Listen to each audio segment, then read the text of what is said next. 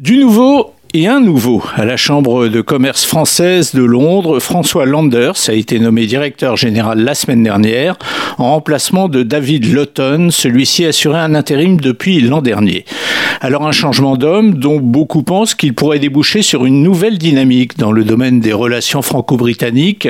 On rappelle que la Chambre française de Grande-Bretagne, créée à la fin du 19e siècle, a toujours fait une priorité du renforcement du partenariat économique mais aussi culturelle entre les deux pays, par le biais notamment de la facilitation de leurs échanges commerciaux. L'arrivée de François Landers, c'est aussi l'arrivée d'un homme au profil bien en phase avec son temps, aussi préoccupé par les droits de l'homme et la lutte contre la pauvreté que par l'autonomisation économique.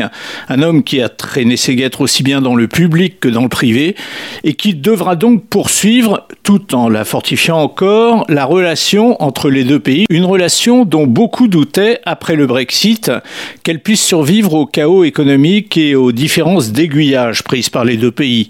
La relation aujourd'hui s'est normalisée et c'était précisément le souhait des habitants du Royaume-Uni lors d'un sondage effectué au mois de décembre dernier. 52% d'entre eux souhaitaient rétablir des liens plus étroits avec la France, mais plus globalement avec tous les pays de l'Union européenne.